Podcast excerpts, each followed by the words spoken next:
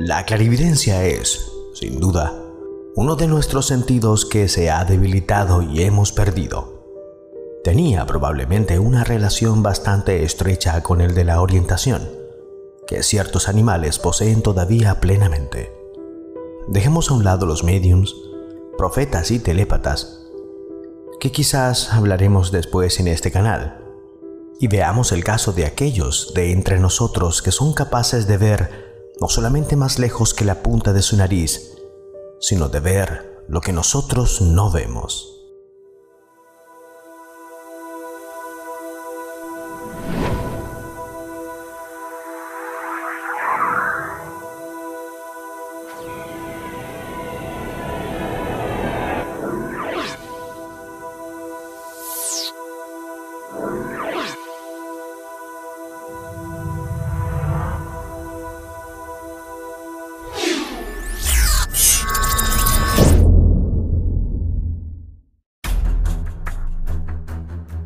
Aunque pocas. Existen personas que ven realmente, y a veces muy bien, sin sus ojos.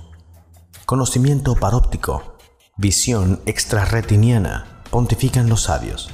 Adivinación, intuición impulsada, claman otros, que no puede admitir que se puedan ver sin abrir al menos un ojo. De todos modos, una mujer rusa es capaz de leer un periódico con los dedos de los pies otras personas, hombres y mujeres, ven con los dedos o la piel de la frente. Se conoce el caso relatado por Jules Romains en Los hombres de buena voluntad, de una dama que, con los ojos vendados, reconocía perfectamente bien los colores y llegan incluso a leer los títulos de los periódicos. Cuenta experiencias hechas en presencia de médicos en las que para eliminar toda posibilidad de conocimiento por telepatía con los que veían, se tomaba, por ejemplo, una hoja de calendario y sin mirarla, se deslizaba en un chasis para placa fotográfica y, sin abrir este aparato, la dama vidente leía perfectamente bien la fecha impresa. ¿No es esto clarividencia? Sí, es el primer estadio, y la clarividencia, tal y como se entiende, no es, después de todo, más que una forma avanzada de la vista. Se ve otra parte y otra cosa que lo que ve el pobre mortal común.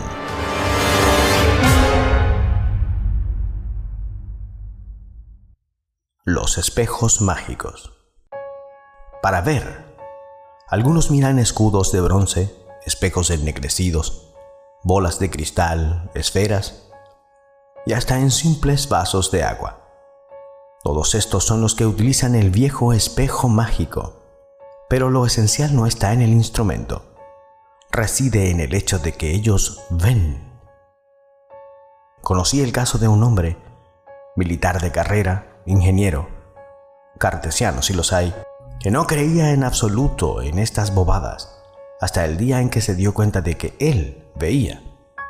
Como un buen militar, un poco avergonzado, jugó al avestruz y rompió la bola de cristal culpable. No compró ninguna más. Lo que había visto, siempre rehusó hablar de ello y murió con su secreto, sin duda personal. Veamos mejor el caso de una gitana, Rosa Figiola, que explica cómo llegó a ver en una bola de cristal. Su abuela le había regalado una bola explicándole que tenía que pasar cada día 10 minutos contemplándola, siempre en el mismo lugar y a la misma hora. Rosa hizo concienzudamente este pequeño ejercicio durante un largo mes, pero no veía nunca en la bola más que los reflejos de la ventana de su habitación. Al cabo de un tiempo, su abuela le aconsejó el persistir todavía otro mes, pero mirando un cuarto de hora en lugar de 10 minutos cada día. Hacia finales del segundo mes, fue recompensada con su primera visión. De pronto, los reflejos desaparecieron de la bola para dar lugar a la imagen muy nítida de un templo completamente blanco, con una puerta de oro sobre la que estaban grabados signos misteriosos. A cada lado de la puerta se encontraba un hombre vestido de blanco, y bruscamente desapareció la visión y el reflejo de la ventana volvió a ocupar su puesto en la bola. Esperanzada, Rosa persistió y durante largas semanas no vio nada en particular, solo por unos instantes, algunos días, vagas formas sombrías que no parecían corresponder a nada en particular. Entonces descubrió, pues su abuela únicamente le aconsejaba perseverar, que hay que mirar siempre la bola con una idea precisa y que los mejores resultados se obtienen cuando se mira para un tercero. Rosa ve actualmente de dos maneras distintas y nos dice, a veces empiezo viendo nubes o bruma en el cristal. De cada cuatro veces, tres de estas apariciones se disipan. Surgen entonces una imagen clarísima, ora en color, ora en blanco y negro, una imagen que recuerda una minúscula pantalla de televisión. Otras veces, cuando me concentro, la bola permanece vacía hasta que de pronto se forma una imagen muy clara en mi espíritu. Estas imágenes del ojo interior, que a menudo nada significan para mí, son perfectamente comprensibles para mis clientes, que las reconocen al punto. Sin embargo, Rosa Figiola considera que la bola de cristal es un medio maravilloso y prácticamente infalible para obtener no un estado de trance, sino una concentración total del espíritu. Honradamente, ella no sabe si lo que ella ve se encuentra verdaderamente iluminado, ilustrado en el cristal, o si es simplemente una proyección de su vista interior. Su concentración llega a alcanzar tal poder que deja de oír los ruidos que se producen a su alrededor e incluso ciertas sensaciones físicas parecen suspendidas. Deja de sentir un dolor de cabeza o un dolor de muelas Rosa piensa que los símbolos desempeñan un gran papel. Por ejemplo, la visión de un roble es para ella un signo de prosperidad. Un arco iris corresponde a la realización de un deseo de una promesa. Los signos del zodíaco sitúan para ella acontecimientos futuros. Cuando ve un telón negro, suspende la sesión y se excusa.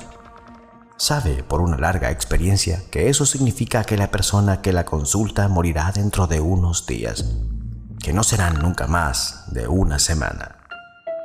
Esta visión no le ha engañado jamás. A veces, sin embargo, se trata de visiones muy precisas. Así, durante la última guerra, fue consultada por una joven cuyo marido se había dado por desaparecido en África del Norte. En su bola de cristal, Rosa vio muy claramente un convoy de camiones en el desierto. El primer vehículo saltó por los aires al pasar por una mina.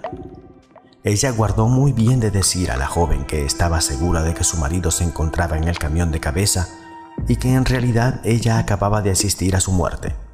Algún tiempo después, su propia cliente le confirmó lo sucedido. Rosa Figiola estima que cualquier persona dotada de paciencia y voluntad puede llegar a ver en una bola de cristal. Dos veces al año ella la lava con agua fresca para librarla de una acumulación de emanaciones psíquicas, según dice. Después espera a que sea luna llena para exponerla a su claridad durante media hora, a fin de magnetizarla de nuevo. Y a continuación la guarda cuidadosamente en un cofrecillo tapizado de terciopelo negro. Evita exponerla a la luz del día o demasiado cerca de una fuente de luz artificial. Por lo que a ella concierne, cree que su bola de cristal le ha sido con frecuencia de gran utilidad, al señalarle los peligros que podían amenazarla y al indicarle el camino que debía seguir en diversos momentos de su vida.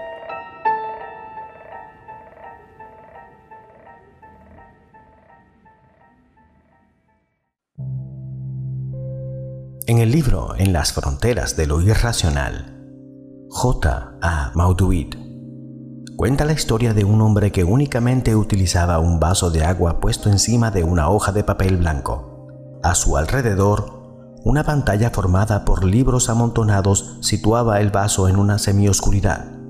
Su técnica era, sin embargo, particular, pues, en lugar de ver para el sujeto, situaba a éste de espaldas a la luz y esperaba simplemente que viese por sí mismo. Cuenta una de sus sesiones. En Argel, antes de la guerra, este vidente encontró una mujer joven que acababa de enterarse que su hermano en Marruecos estaba muy enfermo. Temía lo peor. La instaló delante de un vaso de agua y simplemente le tocó la cabeza.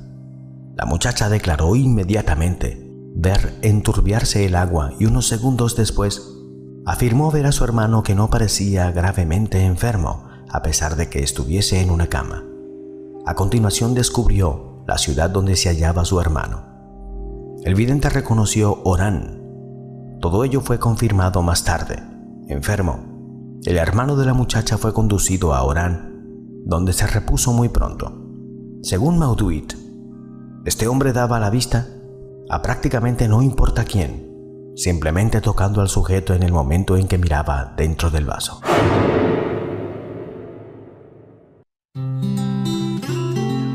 Si el video te gustó, por favor dale pulgar arriba y compártelo con tus amigos.